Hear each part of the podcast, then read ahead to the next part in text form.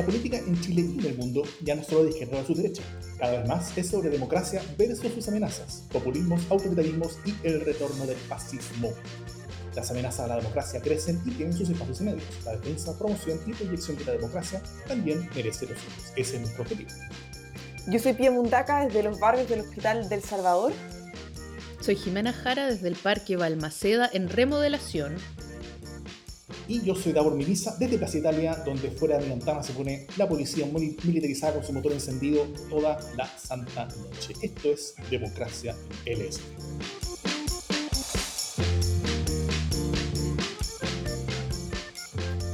Em, hoy vamos a ver, creo que, bueno, vamos a tener una, una noticia eh, al final del programa, así que esperen, esperen a eso.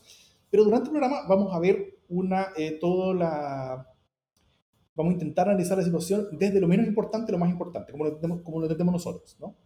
Vamos a partir hablando del presidente, vamos a seguir hablando sobre los partidos y vamos a terminar hablando sobre las personas, el pueblo, la nación, eh, la ciudadanía, la gente.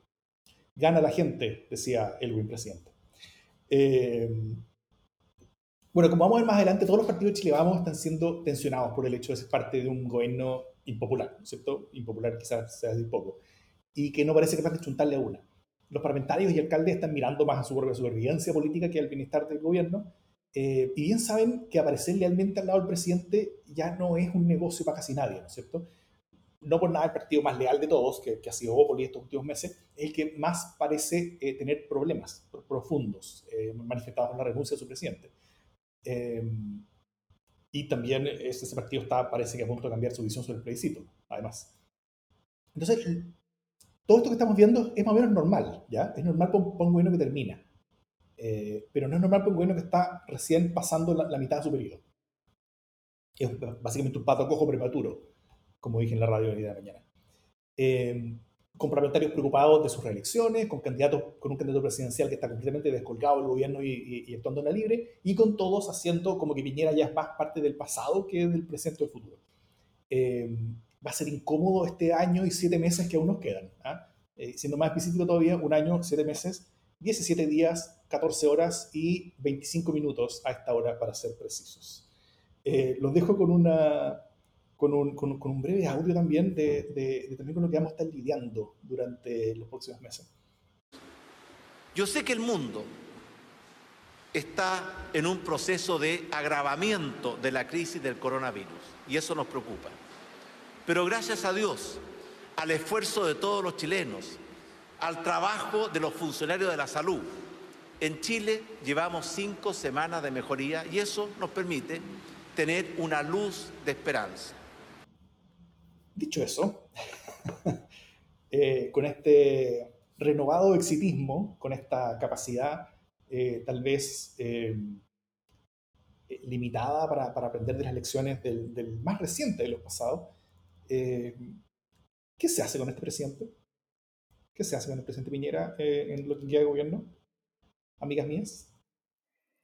La frase, la frase que pusiste el audio, Daor, es no sorprendente, pero sigue siendo impactante. No sorprendente porque es parte de una lógica no solo discursiva, sino que yo creo que muy estructural de una forma de entender el cómo liderar un país o lo que sea, liderar. Eh, una lógica eh, competitiva donde siempre hay que cortar las cintas, eh, el como el paradigma del liderazgo que ha fracasado en esta pandemia. Y yo creo que de eso han habido artículos en todos los medios internacionales y de distintos tipos, eh, mostrando cómo quienes les ha ido mejor son aquellos que pueden reconocer sin temor a creer que son débiles, que, que no tienen todas las respuestas, que, que no van a ganarle a nadie, que esto no es una guerra contra nadie.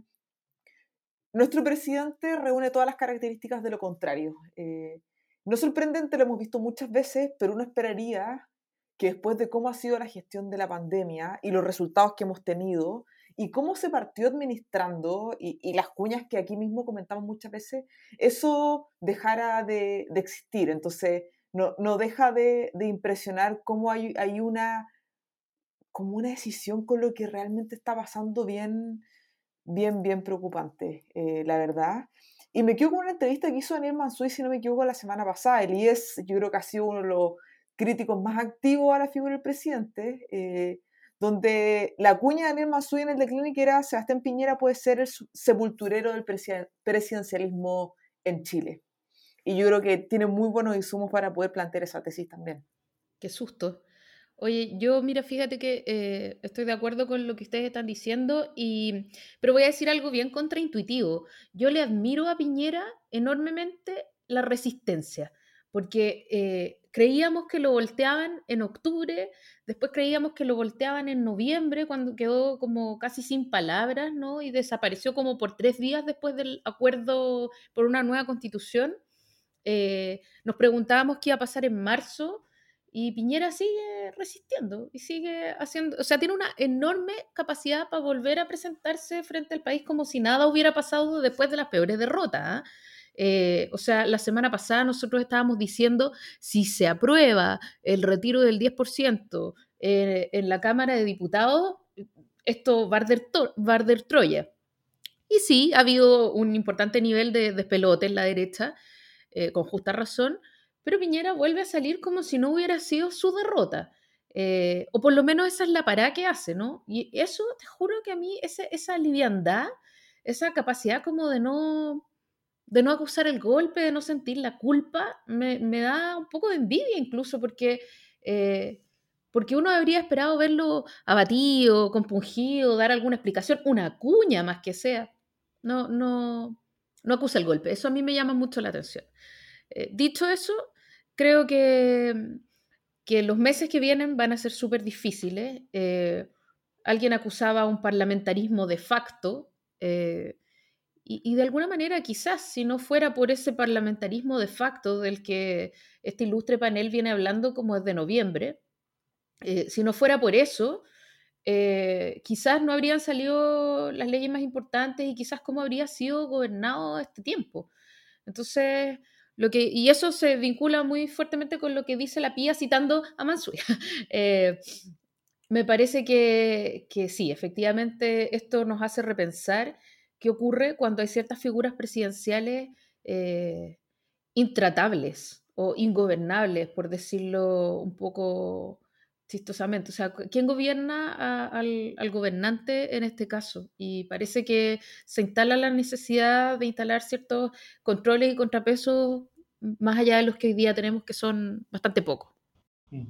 Hay, hay, todo un discurso en torno a, en, torno a darle más poder al Congreso, ¿ah? que, que, básicamente se resume con la frase, pero mira a Florcita, o, o, o mira a la, a la a, a, otros parlamentarios. A Naruto. Que, que, bailan como Naruto, claro, que, que, corren como Naruto en el, en, el Congreso, cosa que eh, yo no endorso, pero tampoco encuentro que sea así como, la, como el derrumbe de, la, de, las instituciones de la República. Eh, y, pero, pero, pero la otra pregunta es, es eh, ellos son 155 los, los diputados, y, y, y, que haya un, un, Florcita y una galla que corre como Naruto, no es tan terrible, ¿ah? pero, pero, pero presidente tenemos uno. Y, estamos en un país presidencialista, donde hay un solo presidente. Y nos tocó Piñera en esta. Yo, yo y, y, y, Piñera es el presidencialismo como, como Florcita Botúa es al Congreso en, en, en este momento. Eh, eh, en términos yo creo que más graves, porque como somos un país presidencialista y sobre todo por las circunstancias en las que estamos, ¿no es cierto? Después de octubre hablamos mucho del, presidencialismo de facto porque el, el, el, contexto que se daba era uno que era mucho más legislativo que ejecutivo, ¿no es cierto? El, el, presidente tenía como el rol como de, la, como de mantener el orden público, cosa en lo cual está completamente superado, y el orden público pasaba no por el poder ejecutivo, sino que pasaba más bien por decisiones políticas que, que, que pasaban por el Congreso. Entonces, en ese contexto, eh, hablamos de presidencialismo de facto, porque, de, parlamentarismo de facto, porque el presidente había sido superado por los acontecimientos y el Congreso estaba básicamente gobernando y mandando el país. Después, cuando llega la pandemia, ahí hablamos esto, que eso cambia, eso, cambia completamente el, escenario y, vuelve a darle todo el poder a, a la mano del presidente, porque, porque la pandemia implica labores ejecutivas.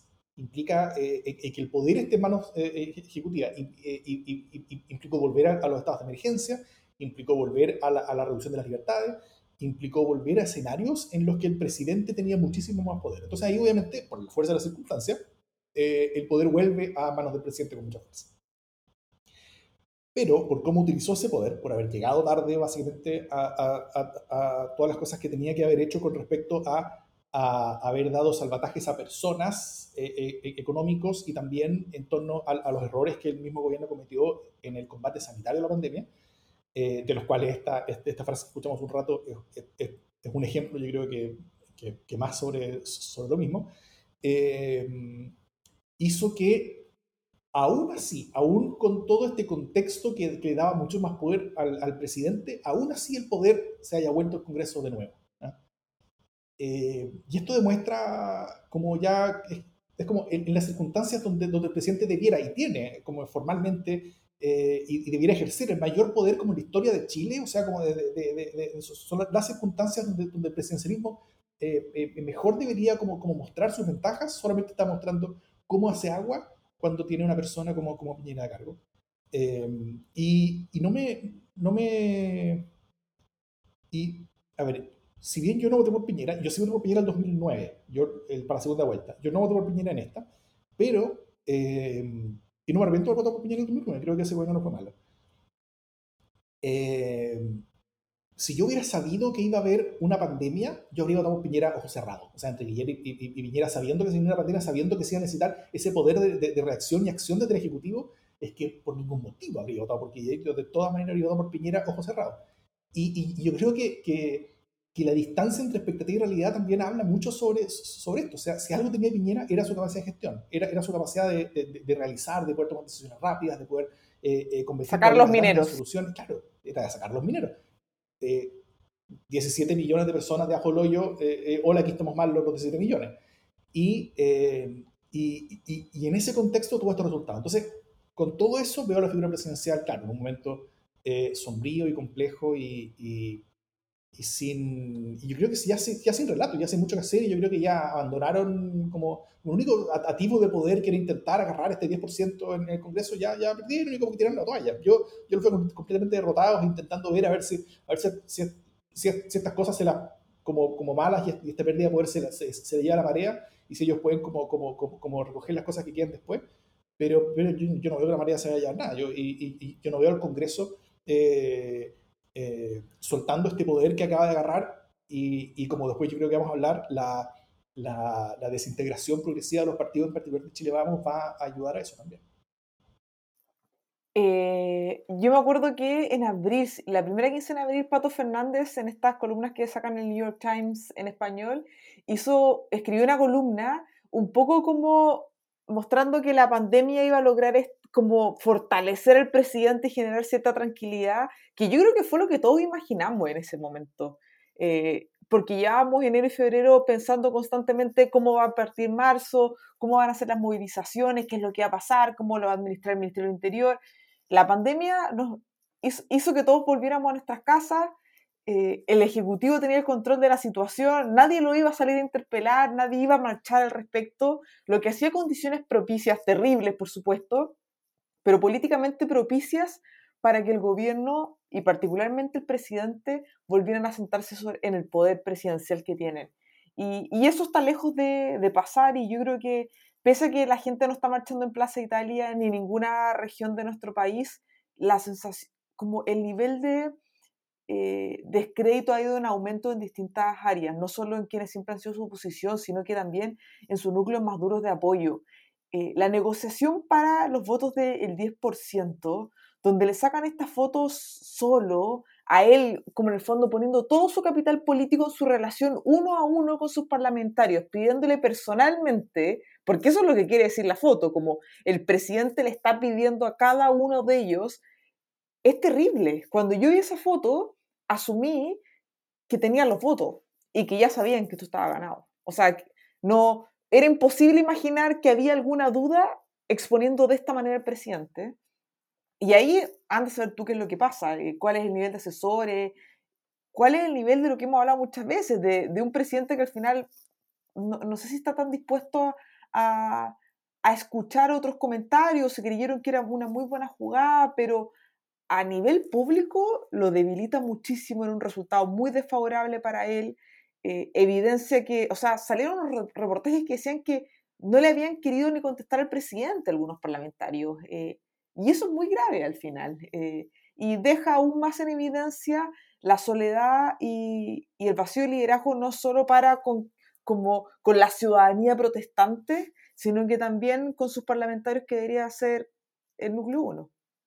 Además de pasado, obviamente, dejan una muy, mal posición, una muy mala posición a los ministros que iban a negociar.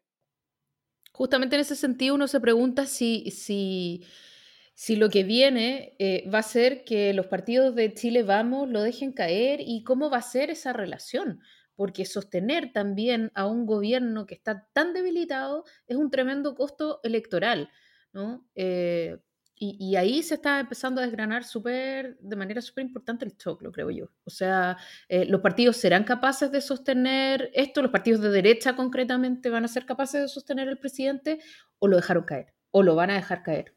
Eh, una pregunta que para mí es súper relevante.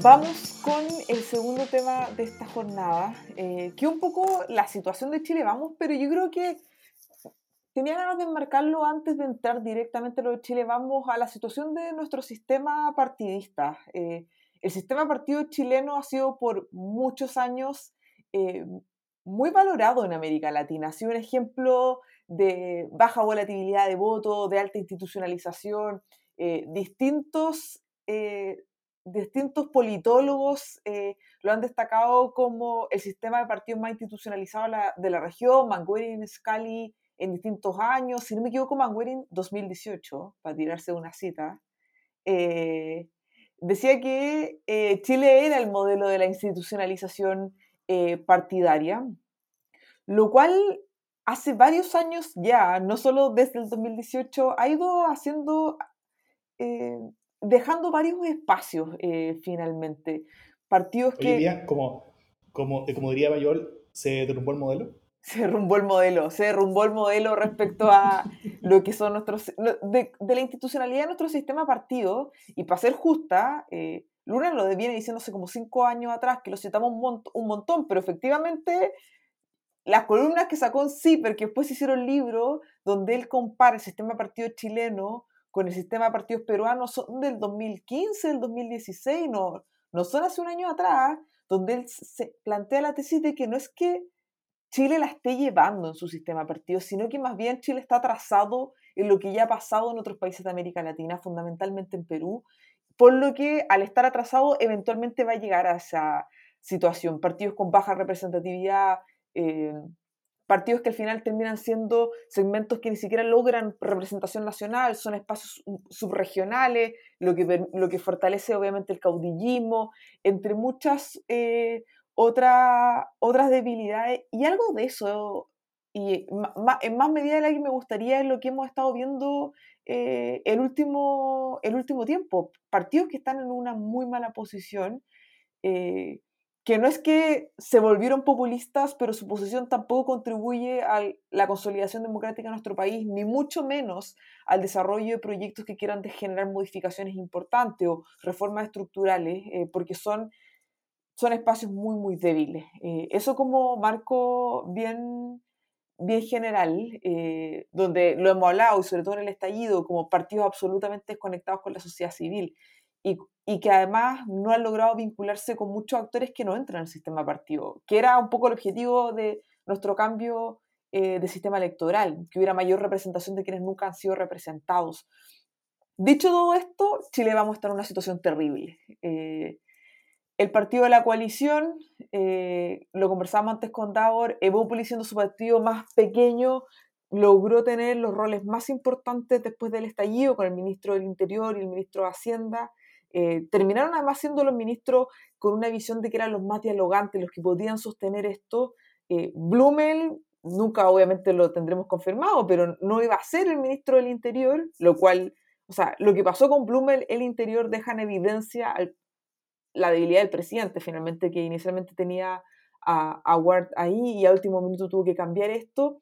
Evópoli era el partido que se supone que estaba más lejos de la derecha clásica y hoy día, tiene, hoy día termina siendo para todos nosotros el partido de la derecha, eh, sosteniendo este gobierno mientras que todos los demás un poco se quieren desmarcar. Eh, las sanciones de que quedaron bastante acorralados. El presidente Evópoli renuncia después de proponerle a, a, todos los presidentes de Chile Vamos que renuncien, yo creo que haciendo un poco oído a jugadas que hemos visto en, en otros años con otros eh, actores eh, que tampoco renunciaron todos para ser justas eh, y como no tiene como no tiene buena recepción termina renunciando él Desbordes y Jacqueline Van que no están en pie o sea no no hubo ninguna modificación al respecto pero no porque no hayan renunciado en la interna están exentos de dificultades lo que deja las cosas muy complicadas y para sumar el candidato presidencial mejor evaluado en Chile hoy día y que además es el candidato de, la UDI y de Chile Vamos si, si hicieran, eh, si fueran obedientes a los números, hoy día está tomando una postura contra el gobierno respecto al proyecto del 10%, eh, lo que vuelve a evidenciar que como la estructura, la institucionalidad, las ideas de los partidos terminan siendo, terminan estando a disposición de quién va a marcar más y punto. Sí, no, bueno, creo que, creo que que lo, que, que lo resumiste más o menos bien. Hay una, hay una... ¿Cómo que más o menos bien, Davor? Bueno, un resumen magnífico, redondo, completo, absoluto, de arriba hacia abajo, del lado hacia el otro, con, profundidad y altura, en todas las dimensiones sería algo, algo perfecto. Eh, puedes, puedes, traspasar este texto y, y tienes un, un, un paper eh, de, de Mundaka 2020. Sin texto, así, con mi corazón nomás lo dije. Muy bien. Eh, yo, yo yo creo que hay, hay, dos procesos distintos y yo creo que están todos relacionados. Uno es, el, es, la, es la, pérdida de relación entre los partidos, ¿ah? como, como, la relación intrapartidaria, eh, interpartidaria, donde, donde los presidentes hace rato que no se juntan, no se hablan, y la primera vez que se juntaron en, en harto rato porque alguien más los convocó, algo así como como que alguien, alguien como que los llamó a todos por teléfono y les dijo, eh, eh, eh, oiga, ¿por qué no se juntan así como que conversan un poquito para ver sus diferencias? Y se juntaron y ahí como que en Rain como que los llamó a renunciar a todos básicamente y se empezaron a agarrar la chucha. Entonces, no, no, no, no es la mejor situación interpartidaria. E intrapartidariamente también todos tienen bastantes problemas.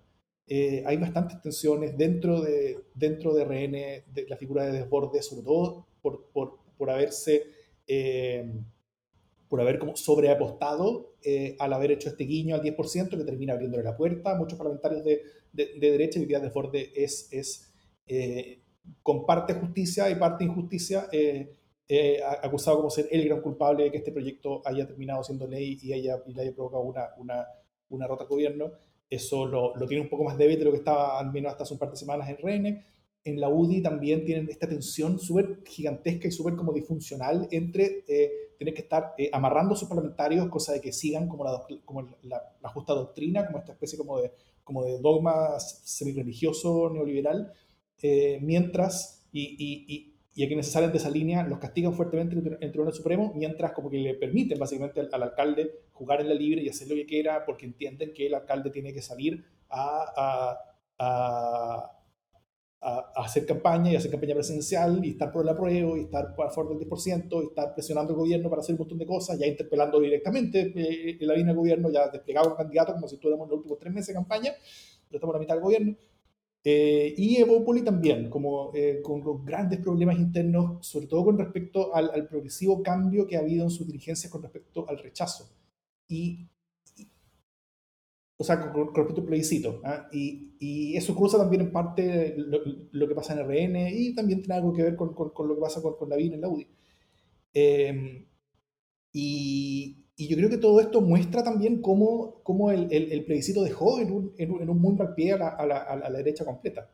Eh, eh, y, y, y entonces solamente me gustaría como destacar como lo que dicen los números. ¿ah?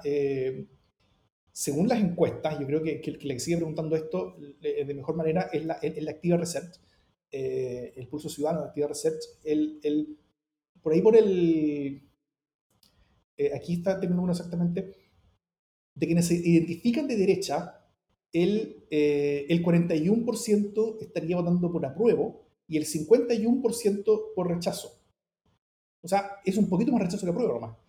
Y eso es por los pocos que se identifican de derecha, porque el votante de derecha es mucho más que los pocos que se identifican de derecha pero la mayoría de los que terminen votando por la derecha son los que se dicen a sí mismos sin posición política, que son la gran mayoría de quienes responden la encuesta. Hoy día el sin posición política es como el 70% de quien responde. Y ese gana la prueba por Guaraca, 75% gana la prueba. Entonces la mayoría de las personas que, que, que, se identifican por, la derecha en forma dura o, tácita, que son los votantes de ese sector, la mayoría de ellos están por la derecha. Hasta ahora, o sea, eh, eh, eh, están por la prueba. Hasta ahora solamente había un partido que estaba por la prueba, que, era Evópolis. Pero Evópolis está cambiando de opinión y, y ahora no va a haber ninguno no, no estoy contando el PRI porque no lo mismo. Pero, pero, pero, pero no hay ningún partido que exprese y, y se logre conectar con su propio electorado eh, eh, en, en, en, este sentido. Y yo creo que eso habla sobre esta desconexión de los partidos eh, con su propio electorado. Y eso es algo que, que, que, yo creo que hoy la derecha está viviendo, yo creo que es parte, y quizás la me pueda decir más al respecto, parte de alguna de las mismas cosas que nosotros vimos en la centro izquierda y en la izquierda en los últimos años, cuando vimos una descomposición similar, ¿no es cierto? Como una fragmentación, algo que terminó con, un número mucho mayor de partidos, siguen haciendo más partidos los que se mueren ahora en la izquierda. Eh, eh, ahí, por supuesto, que las cosas no están bien, sino que como que están unidos por este caso 10% nomás, porque cachan que, le agarraron la mano al gobierno y, pueden pegarle duro, pero, pero, pero todo lo demás está bastante dividido. Eh, y, y, esa misma fragmentación yo creo que la que estamos viendo acá, o sea, como que es, es tal vez este como dolor de nacimiento todavía de intentar representar a este nuevo electorado eh, en el contexto de este nuevo sistema electoral, en el contexto de esta nueva relación también entre votante y política, que yo creo que la vamos a ver después con más profundidad. Eh, y, y, eso que la izquierda ya lo sufrió y sigue viviendo los, los, los dolores de ese, sufrimiento y claramente no están ni cerca de llegar a, a, a una nueva situación más o menos estable, eh, yo creo que la derecha lo está viviendo ahora también. La diferencia, yo creo, Davor, es que eh, la izquierda está acostumbrada a estar fragmentada, a estar dividida y a dispararse entre sí misma. Entonces, para nosotros no es ninguna novedad pelearnos entre nosotros por quién es más de izquierda eh, y, quién tiene... Eh, pelea conocida. Por supuesto, una pelea conocida, estamos acostumbrados, tenemos un repertorio y ahí estamos todavía. O sea, para algunas causas sabemos juntarnos igual. Entonces, y, eso es, diferente en la derecha, donde normalmente las posturas son mucho más claras, son mucho más férreas, porque también sus intereses son mucho más claros. Eh, y me parece que, que, aquí conviene también mirar lo que pasa con el discolaje, ¿no? Eh, en general porque este no es solo un tema de, desbordes, hablando de un, o sea, no es solo un tema de que desbordes tenga calle y tenga más sintonía fina con la ciudadanía, que sí, sin duda lo hemos hablado hasta el hartazgo acá. Es también un tema de parlamentarios que quieren su reelección, aunque sea su última reelección. Eh, que quieren su reelección, que quieren eh, no dejar el escaño, que quieren seguir su liderazgo y que si ya no pueden ir a la reelección, querrán seguramente ir a los gobernadores regionales o lo que sea. Entonces, eh, ellos están preocupados de sus propias bases electorales. Y siendo este un proyecto tan popular y además estando en el contexto que está, es súper difícil abstraerse de, de, su electorado, ¿no? Y es aún más difícil cuando tienes un gobierno que no es fuerte, que no tiene futuro y que es un muerto caminando. Entonces es, muy difícil mantener la lealtad, sostener a un gobierno que ya se murió eh, y, entonces de alguna manera inmolarse con ese mismo gobierno. Eh, eh, de hecho es contra toda lógica política, ¿no? si bien de alguna manera la lógica en nuestro país ha sido que eh, los partidos políticos y los parlamentarios blindan al, primer mandatario. Eh, eso supone que haya un primer mandatario que se sostiene solo en su puesto y, en este caso no es así. Entonces, esta idea de que se quema el fusible o que el hilo se corta por lo más delgado, paradójicamente se ha invertido. Eh, y hoy día, desgraciadamente, la parte más delgada del hilo es darle la espalda al presidente de la República.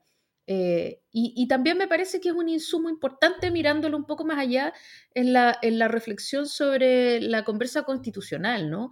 Porque hoy día, eh, para el gran, el gran porcentaje de chilenas y chilenos que están por el retiro del 10% del fondo de pensiones, les parece muy bien este nivel de discolaje, pero a largo plazo es súper difícil eh, saber cómo se va a comportar un, parlamento o eh, conglomerados en los que no podéis tener confianza sobre cómo van a ir votando en adelante. Y eso mismo fue lo que le pasó eh, al gobierno de Michelle Bachelet, por ejemplo, en proyectos como en educación o incluso en la reforma tributaria, donde teníamos mucha, mucha gente del conglomerado que estaba disparando en contra eh, y era difícil generar adhesión y trabajar los proyectos en el Congreso y lograr los votos que necesitábamos. Eso sin haber tenido jamás ni de cerca una crisis como, como la que hoy día estamos viviendo. O sea, la dificultad más bien venía del contenido de los proyectos, pero, pero esta crisis como sistémica que tenemos no, no se tuvo. Eh, y aún así era difícil. Entonces es súper importante ver cómo se reestructura también la institucionalidad política, como decía la PIA, para garantizar, por un lado, que las demandas eh, sean canalizadas, las demandas ciudadanas con justicia, eh, que la representación esté garantizada, pero también que eh, los conglomerados de gobierno y, de oposición sepan con quiénes cuentan antes de ofrecer sus escaños. A lo mejor lo que estoy diciendo es súper eh, poco sexy, súper fome en un momento de tanto descrédito de, la institucionalidad política, pero es súper difícil también construir confianza política, eh, fe pública, cuando no sabes con qué pastel te van a salir a la vuelta de la esquina los parlamentarios. En este caso, al gusto de la, de la mayoría, pero en otros casos puede no serlo. Entonces ahí hay una dificultad.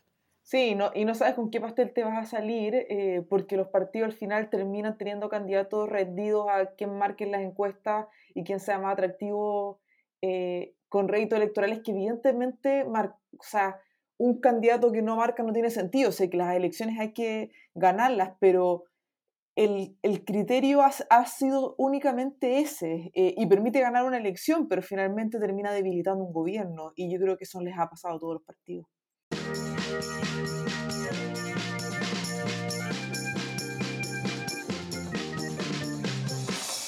Oye, mira, eh, como vamos eh, llegando a la parte más importante de esta reflexión y la parte más importante siempre es el pueblo o la gente o las personas o la condición humana, o como quieran decirle, eh, también es súper interesante eh, que, podamos mirar qué es lo que está pasando con, la chilenidad, con, la gente, qué es lo que quieren, básicamente, qué quiere la gallá, ¿no? Ustedes vieron que para el, estallido de, octubre se generó una demanda y una cantidad de agendas súper dispersas que uno no solo veía en las pancartas, sino que también lo veía en las calles. Acá Davor y yo vivimos como en la zona cero más o menos, eh, y uno veía eh, desde demandas de veganismo, de, de, no más de más feminismo, de no matar, claro, eh, eso eran los Barça, eso sí. Pero Claro, cambio a las pensiones, salud, educación, etcétera. Era, una, era un, corpus gigantesco de, agendas sueltas, eh, no articuladas, con líderes no tan claros también, sin voceros, eh, que siguió siendo así de dispersa eh, y que de alguna manera se habla de, de los grandes espacios como de, esta, de estas cajas, por ejemplo, como reductores de caos, ¿no? Eh, entonces, todo este caos fue a, parar a la gran caja de la nueva constitución. Y de alguna manera, esta idea de la nueva constitución generó un paraguas que permitía albergar eh, distintas demandas eh, de alguna manera eh, más o menos invisible todas las demandas, y por eso Davor decía, y yo lo creo también, que eh, probablemente la discusión constitucional y si llegamos algún día a una nueva constitución van a ser también muy frustrantes para mucha gente porque no todos los problemas se van a solucionar mágicamente con una nueva constitución, pero fue de alguna manera un paraguas que permitió darle un poco más de aliento eh, a este sistema político, por cierto, al gobierno, a los partidos políticos, pensando en una nueva salida, ¿no? Eh, pero, pero detrás de esta gran idea, ¿no? De este pórtico dorado de la nueva constitución, eh, se esconden subjetividades que son muy difíciles de estudiar, ¿no? Y así como la Pía hablaba de mind wearing y como citamos siempre a Luna, que viene preconizando el, el fin del sistema neoliberal o el colapso del sistema de partidos desde hace rato, yo quiero recordar que Norbert Lechner, un viejo que se murió hace muchísimos años, eh, a fines de los 90 y a principios del, 2000, hablaba no solo de la desafección, eh, hablaba del miedo de las personas, en Chile concretamente, hablaba de tres miedos específicos, de la desconfianza, eh, del, del, miedo al Estado, del miedo a la exclusión y del miedo al otro. Eh, el informe del PNUD en, el 2015 también hablaba de, de, nuevas sociabilidades políticas, ¿no? de una enorme mayoría que no se alinea con los partidos políticos y que sin embargo es capaz de enrolarse en, en otro tipo de organizaciones, ¿no? ONGs, causas. Entonces, eh, está cambiando la forma en que nos socializamos, está cambiando también la manera en que nos posicionamos frente eh, a la actividad política, ¿no? Y este estallido tenía, tiene de, de muy particular que eh, hay falta de representantes, hay falta de voceros, que es lo clásico de los movimientos. Normalmente vienen los voceros y con esos voceros eh, a veces se les coopta y se les pervierte, eh, otras veces se logra llegar a salidas que son beneficiosas para la demanda popular. En este caso, la demanda no, no, tiene voceros, no hay cabezas, que permitan de alguna manera estructurar esta demanda y convertirla en un input para el sistema político, canalizarla y darle respuesta, ¿no? Eh, y eso es complicado. De nuevo voy a, estoy diciendo una cosa eh, quizás muy contraintuitiva desde la mirada más puramente democrática o de la democracia directa, pero, pero es muy difícil eh, llevar al sistema las demandas populares si no están debidamente estructuradas, ¿no? Y eso te lo permite el diálogo con ciertos voceros. Eh, a lo mejor esas prácticas tienen que cambiar, esa es una pregunta abierta. Pero lo que vemos hoy día es que la gente tiene un enorme rechazo a la representación en sí misma, no solo a la representación de, eh, de, los parlamentarios o de los partidos políticos, sino que a la figura de la representación. Cada uno quiere vocerearse a sí mismo nomás, y eso genera una complicación extra en el diálogo democrático. ¿no? Eh, entonces, eh, la sensación hoy día es que cualquier articulación política o cualquier intento de articulación política entre instituciones o para llevarlos a una institucionalidad es una cocina, es un acuerdo, eh, es darle la espalda a, la gente. Y, lo vimos súper fuertemente con, la represalia enorme que recibió especialmente la gente de RD, eh, y, algunas personas del Frente Amplio que intentaron plegarse o que se plegaron al acuerdo, eh, el castigo que sufrieron por la desconfianza que existe eh, sobre las estructuras. Entonces, yo creo que esa desconfianza se justifica enormemente, pero también creo que es una dificultad extra. Valenzuela y Sergio Valenzuela Ah, perdón, Sergio Toro y Macarena Valenzuela hablan de un momento en CIPER, justamente, que parece que son las únicas columnas que estamos leyendo, chiquillos, vamos a tener que diversificarnos. que están muy buenas las eh, columnas de CIPER, por lo eh, demás. Tan buenas de CIPER académicos, son maravillosas. Que nos sponsoree CIPER. Eh, bueno, ellos hablan también de un momento anárquico, ¿no? Y, no anárquico como de anarquía, eh, de, inexistencia de las instituciones, sino de colapso de las instituciones en la fe pública. Y justamente esta reticencia enorme a ser representados, ¿no? Y, entonces, siendo ese el panorama, la gran pregunta es, ¿qué quiere la Gallapo? Eh, ¿Qué se viene? ¿Cómo, ¿Cómo vamos a reestructurarnos y cómo la gente se va a hacer representar si no le gusta la representación? ¿O es un problema con estos representantes? ¿Cómo, ¿Cómo lo ven ustedes? ¿O me volé mucho, me fumé un guiro? No, yo lo encuentro, o sea, Jimé, de todos los desafíos que tenemos hoy día, que Chile vamos a quebrado, que no sé qué, este, este es lejos el que más me abruma, eh, la verdad, porque creo que es muy difícil saber cómo abordarlo, porque también uno, no, o sea, por ejemplo, voy a poner, eh, voy a poner el caso de esta semana, eh, la tributación del 10%. yo estoy en desacuerdo, no logro entender por qué no van a pagar impuestos quienes tienen rentas muy altas. Eh, y me parece que teníamos esos acuerdos como básicos, eh, como más bien asentados, pero hoy día la gente no lo quiere. La gente quiere porque su plata, y uno le dice, bueno, todos esos, esa plata no ha pagado impuestos y todas debieran pagar impuestos. Si usted tiene un sueldo de 600 mil pesos y saca su cotización, no le van a cobrar impuestos. El impuesto es para cierta renta. No, es que mi plata y, esto es letra chica. Y ahí hay un problema muy difícil de, mediación, de representación, de, deliberación pública, eh, pero también como de una demanda muy de yo soy un cliente y pásame lo que es mío y punto. Eh, y eso es muy difícil lograr en la discusión pública, la verdad. Eh, y a mí me frustra muchísimo porque no tengo elementos para poder entender eh, porque aparte lo que pasa no me acomoda en ningún sentido.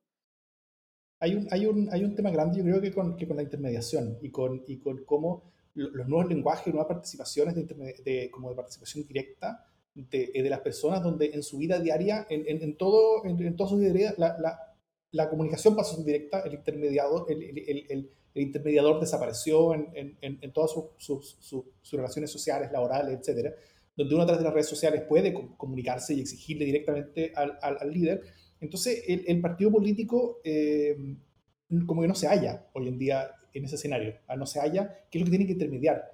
Y, y, hoy en parte los partidos están completamente aterrados de, de, de la masa, en particular de Twitter, ¿ah? eh, que, que, yo creo que, que, es una red que tiene, que tiene mucho más poder del, del, del, que debería, por, por, por, por, su visibilidad tal vez en, en, en, el mundo de las comunicaciones y por, y por, y por, cómo la élite, de la cual yo, yo me incluyo absolutamente, o sea, como de, como de parte de élite que, que, que, como que vive en torno a Twitter y que, y que, y que, y que muchas veces considera que esa burbuja es, es, una especie de representación de la, de, la realidad. Y, y, ante esta em, como, como desaparición de, de, de intermediación, eh, la política y los políticos en particular pasan a tener como una especie como de terror ante la reacción de esta masa y ante la reacción de, de, un, de una masa como, como, como acéfala donde, donde, las personas más exageradas van a hacer cosas como, como lo, que, lo que sucedió el otro día en, la, en, en, en, el, en el, Senado, donde, donde, donde, alguien sacó como fotos de la, de la casa de, de, de, Ricardo Lagos Weber en Valparaíso, ¿cachai? Y, y, eh, y me dijo, oye, ojalá que nadie llegue como a, como a dañar esa casa y a las personas, y, los vecinos de ahí, de, como que todos están aterrados de que llegara como una turba, como a como, como tirarle piedras al barrio. O sea, eh, eh, realmente hay, existe ese miedo y ante ese miedo, donde, donde la clase política no está teniendo eh, como ni los argumentos, ni la certidumbre moral, ni tampoco la valentía muchas veces de poder plantar sus propias ideas y visiones y su propio rol de intermediar como, como la suma de, de, de, deseos en torno a, a, a, las cosas que vayan sucediendo, ¿no es cierto? a ver, por ejemplo, eh, hoy en un grupo WhatsApp eh, estamos conversando sobre como, como lo que sería la encuesta, mientras hay la, la, la, gata o gato de la, de la Jime que le pasa la cola por la cara. Eh, veíamos en, en, alguna encuesta, por ejemplo, cómo las personas no querían que parte de su sueldo se fuera a plata solidaria, sino que querían que se fuera a ahorro individual. Al mismo tiempo, querían que las pensiones aumentaran no en 40 años más, sino que en forma inmediata. Pero ambas cosas son incompatibles entre sí. ¿no es cierto? O sea, tú tienes que elegir. Entonces, el rol de la política es, decir, ya, yo tengo dos deseos de parte de la ciudadanía que son incompatibles entre sí, entonces yo tengo que construir un camino en, eh, eh, el que el, bien público eh, se, se, vea lo más o lo mejor defendido posible navegando entre cosas que son incompatibles entre sí. Y ese es el rol de la política. El, el, el problema es que, es que construyen ese camino y, y, y, hay mucho miedo con respecto a, a, la reacción de las personas ante quienes salen como, eh, como diciendo, eh, eh, no, es que tú hiciste algo que nosotros estamos en desacuerdo, entonces eso es completamente imperdonable y tú te tienes que ir al carajo. y yo creo que, que, que, que, falta un poquito de cambio de cultura, no solamente en la ciudadanía, yo, yo creo más bien en la, en la clase política, de, de, tener pantalones, faldas, todo bien puesto, ¿cachai? Bien donde corresponda, para para, para decir, no, mi rol es intermediar. Eh, la ciudadanía tiene muchos, muchos deseos que pueden ser incompatibles entre sí y mi rol es, es este de intermediación que es el que se necesita y es el que... Y es el que y, y, y, es el que nos hace bien a todos. Perdón, Daor, pero yo creo que eh, para hacer esa intermediación... Pero eso no lo veo todavía. Es, para hacer esa intermediación muy necesaria, tengo que conocer a quienes quiero intermediar. Y yo creo que, y yo creo que ahí hay un vacío eh, muy difícil. Por eso, por eso hace tan compleja esa intermediación. Alguien en el chat ponía como que estamos en un estado fallido. Yo creo que estamos en momentos complejos como de entender lo que pasa y ver cómo seguir caminando, pero, pero lejos de un estado eh, fallido, la verdad. Es, es, un, es, un, país, es, es un país inviable, dice Nicolás Copano, que está acá en, en, los comentarios del, del chat. Eh, pero eh, sí creo que con todo este escenario, el proceso constitucional. Sí, la que puso lo del Estado fallido fui yo. A ver, ni lo vi. Jime. Ah, ¿verdad, po? Eh, No, no, no, pero puse que no, es, que no estamos en un momento de estado fallido. Ah. Eh, pero creo que el momento constituyente es cada vez más necesario por estas mismas condiciones. Eh, como eh, haciendo el contrapunto de algunos que en algún momento estuvieron por el apruebo y era por el rechazo por estas situaciones, yo personalmente ratifico mis ganas del el cambio constitucional y fomentar diálogos lo más diversos posibles para que las nuevas reglas institucionales que tengamos tengan mayor apego por quienes vamos a formar parte en esa definición. Así que yo creo que por ahí hay un tremendo espacio de oportunidad que no nos podemos farrear. Estoy de acuerdo y solo quiero agregar. Te censuró no, no. no. Dale, dale, dale. Oye, mi delay me ha jugado una muy mala pasada. Yo, por favor, saca esa cortina.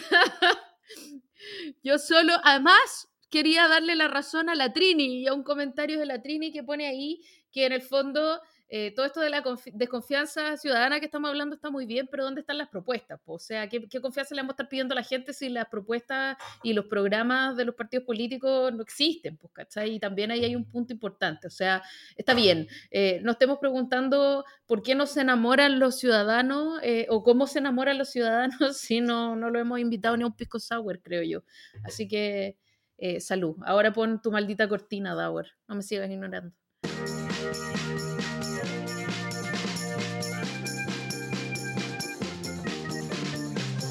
Las buenas noticias. Eh, buenas.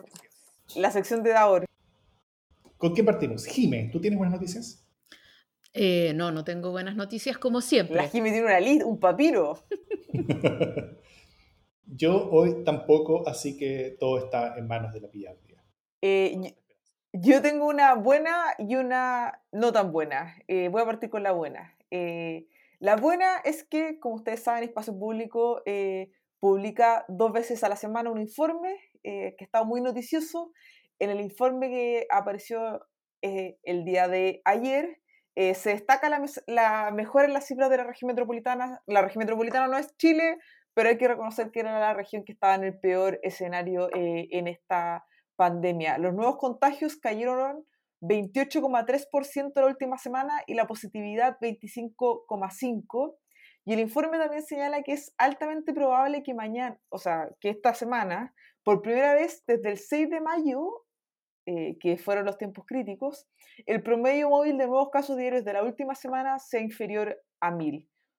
Eh, el lunes el promedio estuvo en 1018 casos eh, y la positividad también debería ir bajando, así que una buena noticia, eh, no para excederse. Escuché, varios amigos me decían, bueno, como se, la cosa se está ordenando, seguro que el fin de semana mucha gente ya está desatada. Eso no nos puede pasar porque el esfuerzo ha sido demasiado grande para desaprovecharlo.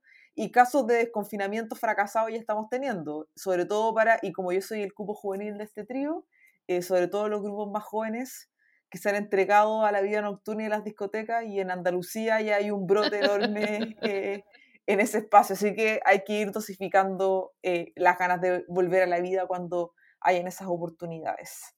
Pero con derecho a alegrarnos de que estamos avanzando, porque esto ya ha sido un infierno y llevamos demasiado tiempo. Aquí nos vamos a eh, mentir? Y la mala eh, es que la próxima semana me voy a despedir del podcast. Lo he pasado muy, muy bien. me he divertido mucho con Davor y la Jime, sobre todo en nuestra versión nocturna pero por distintos motivos eh, me va a ser muy difícil continuar, así que el podcast sigue, eh, pero sin el cupo regionalista. Y juvenil.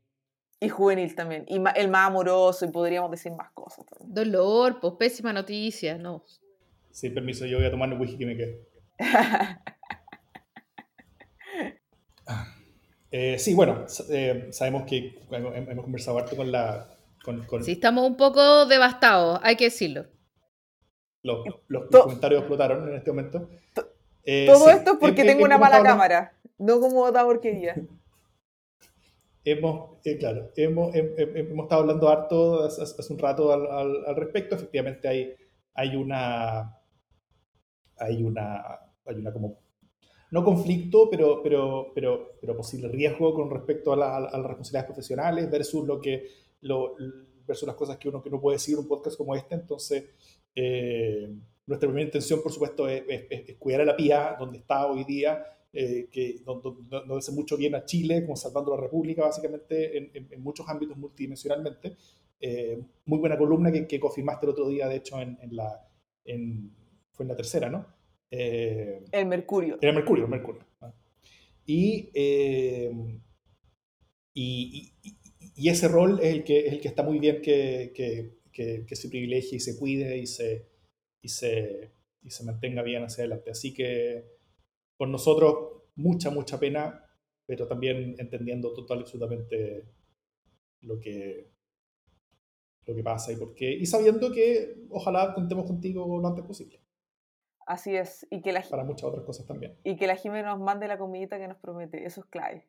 Sí, yo voy a tomarme la palabra también, porque encuentro yo encuentro que, mm, ha sido un tremendo aporte, nos da mucha lata despedirnos, nos duele, nos da penita y la próxima semana vamos a tener un, podcast, yo creo, especialmente regaloneado y también aprovecho a matricular a la PIA para que venga a acompañarnos de vez en cuando eh, en más de algún uno a uno, pero también haciendo uso de una dosis de optimismo, y de humildad que no nos es tan familiar en este podcast.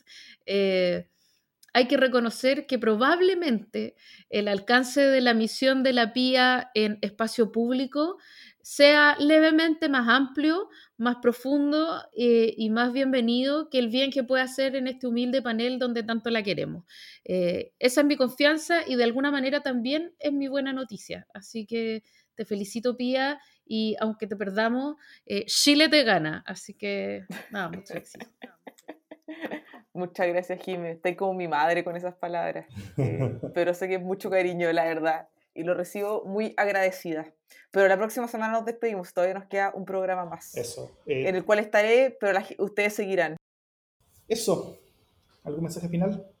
Ánimo a todo en la cuarentena. Queda poco. Hay que seguir resistiendo. Abrazo, Pia. Saludos, Jimé. Nos vemos todos y nos escuchamos también eh, la próxima semana esto es Democracia en el SD.